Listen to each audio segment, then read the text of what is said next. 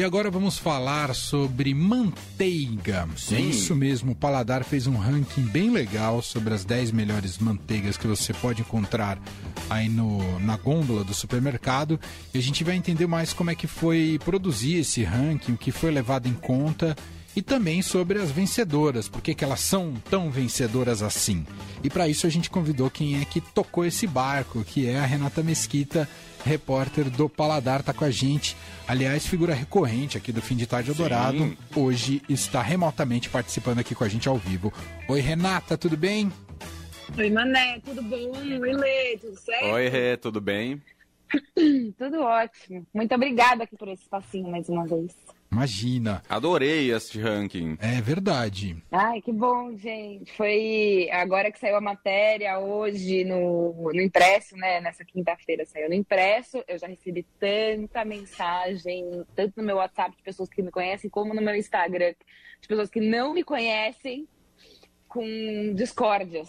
assim. A maior parte é como qualquer ranking, né? As pessoas ficam bravas de não se sentir representadas, é. não concordam é. ali com a, com a lista. Exato. Mas até para sustentar o ranking de vocês, ele não é um acaso, né? Tem toda uma base para a construção desse ranking, até porque é feito por um júri, não é, Rê? Exato, não fui eu, Renata, que fui no mercado e fiz, experimentei sozinha e falei, hum, essa é a minha preferida. claro que não.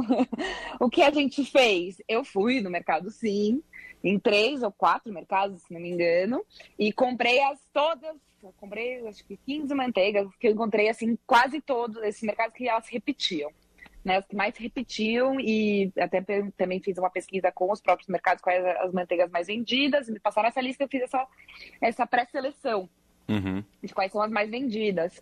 É, e daí nisso a gente eu porcionei cada uma dessas manteigas, abri o pacotinho, reembalei cada uma delas num papel manteiga bonitinho e numerei elas. E despachei de 1 a 11, né? No caso foram 11 e despachei elas descaracterizadas para casa de cinco jurados, que tem desde chefe de cozinha, como o Luiz Felipe Souza do Evai, que faz a própria manteiga no restaurante, então ele entende do negócio, a padeira, a Letéia Suede, que é da padeira, a padaria dela chama, que faz croissant todos os santos dias, então ela também entende do negócio.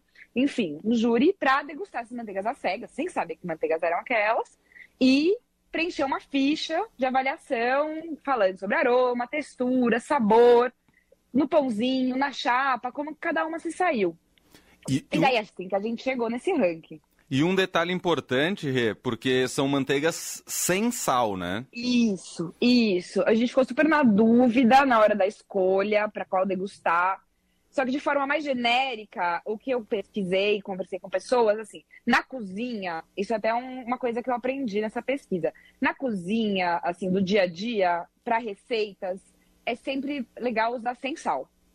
Uhum. Vai usar o risoto, vai, vai fritar um bife, mesmo para passar no pão, a maioria das pessoas que eu conversei gosta mais da sem sal, é, porque o, pão já tem o seu salgadinho.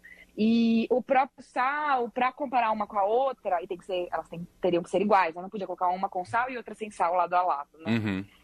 Então, o sal acaba mascarando às vezes. Eu acho deliciosa a manteiga com sal, mas assim, acaba mascarando de repente algum defeito daquela manteiga, algum ranço, alguma acidez em excesso. Então a gente preferiu degustar elas neutras, né? Para ver o sabor puro dela. Como que ela se sai ali o básico, quem sabe fazer o básico bem feito, sabe fazer todo o resto bem feito, certo?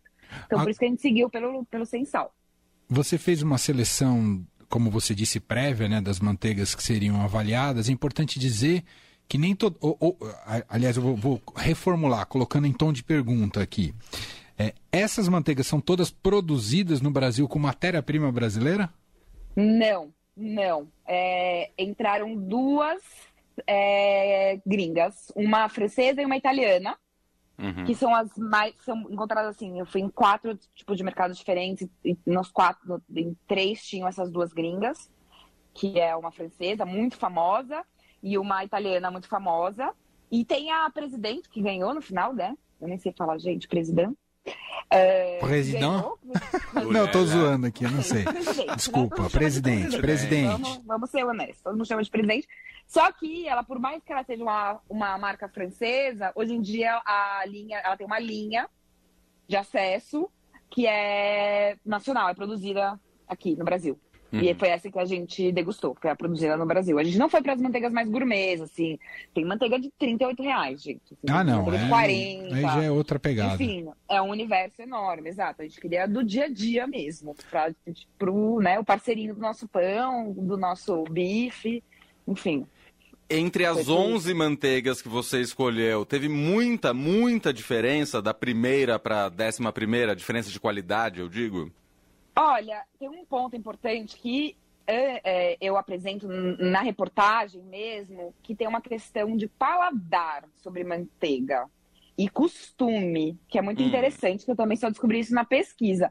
É, nós brasileiros temos um costume que foi imposto, digamos assim, pela indústria de manteigas bem suaves, delicadas, que ela deve ser assim, uma manteiga correta, deve ser fresca, suave e cremosa e não tem que ter hum, essas mais básicas, ela, a gente é acostumado com essas manteigas leves, digamos assim, delicadas, né? uhum. né? Só que é, existe uma linha de manteiga, principalmente na Europa, que são manteigas mais gordurosas e que fermentam. Pensa num queijo fermentado também. Nossa! E, e, e, elas têm um gosto mais forte é mais forte, mas é característica dela uhum. ser mais forte. Não é porque errou. Ela é mais. Ela tem um gosto de. Eu não consigo é, descrever melhor do que de vaca mesmo. Quem já tirou leite da da vaca tem um gosto de pasta, assim, é gostoso, mas é, é uma característica dela. Uhum. É, e não é todo mundo que gosta. E se você for do primeiro lugar pro décimo primeiro, é, a grande diferença delas é essa. A décima primeira é uma nacional de uma empresa, inclusive assim, ela é grande, mas ela faz uma produção artesanal. E, e ela tem esse gosto mais forte, é, mais característico, digamos assim. Ela não era errada no sentido assim, manteiga não pode esfarelar, ela não pode soltar água. Isso é erro, isso é. é Às vezes aparecem umas gotículas, não é? Isso é um erro. É ruim a água, tem que estar tá bem seca, a manteiga tem que estar tá seca, tem que tirar. Ah. Tem, é, é, é, é, erro da produção mesmo. Manteiga você tem que. Deixa eu falar isso, inclusive, que é muito interessante, que eu acho que as pessoas não sei se sabem. A manteiga, ela é basicamente, pensando no dia a dia das pessoas, creme de leite, sabe o creme de leite fresco que você compra na caixinha? Uhum. Na, na, na, caixinha não, né? No, no caixinha é, normalmente é, não é fresco. O creme de leite fresco, que vai na geladeira. Se você bater ele na, na batedeira, ele vai virar chantilly. Se você continuar batendo ele, esquecer ele lá, ele vai virar manteiga. Porque ele vai, você vai bater, bater, bater, enfim, tem um processo químico. E daí vai juntar a gordura com o líquido e vai soltar um leitelho. Isso é a manteiga, que, essa, essa que se forma. Então a manteiga é basicamente é, é, a nata do leite, que é a gordura do leite que se separa, né, do soro, batida, só. Você pode fazer hoje em casa, em 10 minutos você vai ter manteiga. Ou seja, aquilo que eu estava te perguntando da matéria-prima é o que faz a diferença, a grande diferença no isso, final? Isso. Isso, então uma boa matéria-prima. E esse processo também de bater e depois secar bem ela, assim, tirar, enxugar ela muito bem. Uhum. É, tirar todo esse lenteiro que eles chamam, que é o buttermilk, que fala em inglês. É, e tem que secar ela muito bem, porque depois se ela ficar com essa água, ela, daí ela, a água, o que que acontece? A água, ela é, é ajuda a proliferar bactérias e até fermentar. Então, ela é um condutor dela ficar mais rançosa, digamos assim. Então, quanto mais seca, mais gosto fresco ela vai ter. Mais sequinha, assim, menos água ela tiver, mais fresca ela vai ser. E, voltando que você perguntou do, do, do, do ingrediente principal, né, o que é o leite, o leite tem que ser um leite gordinho, com bastante nata, fresco, de vacas gordas, bem alimentadas. Isso faz muita diferença, assim. Até o que a vaca come faz diferença, não é? Faz, faz muita diferença. Do pasto, do tipo de ração. Ração não é ruim. Conversei com muitas pessoas falam assim: tem um mito que acha que ração tem rações e rações. Uhum. A ração tem rações boas. O que vai às vezes diferenciar também ou pode ser que a coitadinha da vaca fica lá confinada e come só um capim velho. Daí vai fazer diferença, não vai ter gordura, ela não vai ter onde tirar a gordura. coitadinha, coitadinha. E tem a raça de vaca também faz diferença. As holandesas dão um leite mais gordo, as jerseys dão um leite também gordo, mas aí tem a girolândia, enfim, daí eu não entendo tão bem, mas as raças também de, de vacas fazem diferença. Então tem muitas, muitas. Ah, entendi características que vão levar a manteiga. E uma coisa interessante também que eu descobri que hum, falam assim, ah, quanto mais amarela a manteiga, mais gordura. Verdade, ah, essa é uma boa é um bom, bom mito para você desvendar. É um mito, todo mundo que eu entrevistei falou, isso é mito, não é isso. O que faz diferença é a alimentação também. E não quer dizer que ela é mais gordurosa ou menos gordurosa, o amarelo. É assim, se você come ela, tem um tipo de capim que tem um beta-caroteno, tem uma alimentação que tem essa beta-caroteno, e deixa o leite da vaca mais amarelinho. Não é não, se é mais gordura ou menos gordura. Não é a indústria que bota lá um pó amarelo? Ah, não, isso tem também. ah, tá. É. Isso tem também, isso tem. É, a indústria, muitas, até uma das mais conhecidas, eu peguei embalagem por embalagem, coloca urucum. É permitido pela legislação. As mais conhecidas é aquela que faz menção a um uma invenção importante na. Do Santos Dumont? Isso, é ela mesma. Ah. Ela mesma. Entendi. Se você olhar lá na embalagem, tem urucum. A manteiga que voa. A manteiga que voa. A manteiga que voa. Ah. Tem urucum lá. Faz diferença. Mas ela ficou bem, Sim. ficou em. Eu vou falar o nome, aviação. né? Parar essa aviação. É. Ficou em quinto lugar, né? Sim, ficou em quinto lugar. Não ficou faz diferença lugar. no gosto, então. Não, não, é uma coisa mais visual, sabe? Quando você olha, você fala assim, querendo ou não, o visual faz diferença quando você coloca na boca, né? Já Sim. te atrai. Então, mas eles usam esse truque por, pelo mito de achar que é melhor. Mas uhum. não é melhor. É só isso. Não é quer dizer que ela é mais amarela que ela é melhor. O segundo lugar aqui para La Sereníssima não é Argentina, uhum. La Sereníssima, uhum. ou eu não sei, ou eu tô achando é verdade, errado? Tem razão. Eu, eu esqueci. Tem razão. A La Sereníssima é Argentina, sim. E essa eu recebi muito comentário falando que adora ela. Aham. Uhum. Inclusive, a gente fez esse ranking há sete anos atrás no Paladar. E foi de umas matérias mais lidas, por isso até que a gente retomou a ele. E a La Sereníssima ficou em primeiro lugar da Sensal, nesse ranking de sete anos atrás. Então ela é uma, ah. uma aposta aí boa. Boa. Que ela é, tem uma textura gostosa, acho que faz muita diferença, porque eu vi nos comentários dos jurados, era a textura. Ela não pode ser granulosa, ela não pode ser esfarelenta, sabe? Uhum. Independente das, de ser mais forte ou mais suave, ela tem que ser cremosa untuosa, né? Muito bem. Adorei. Renata, você. é, qual é a sua maneira preferida para comer manteiga? É, é no pão Ai, mesmo? É no pão, na chapa. Na chapa? É melhor, né? Com ah. pãozinho francês. Ah, essa é uma coisa.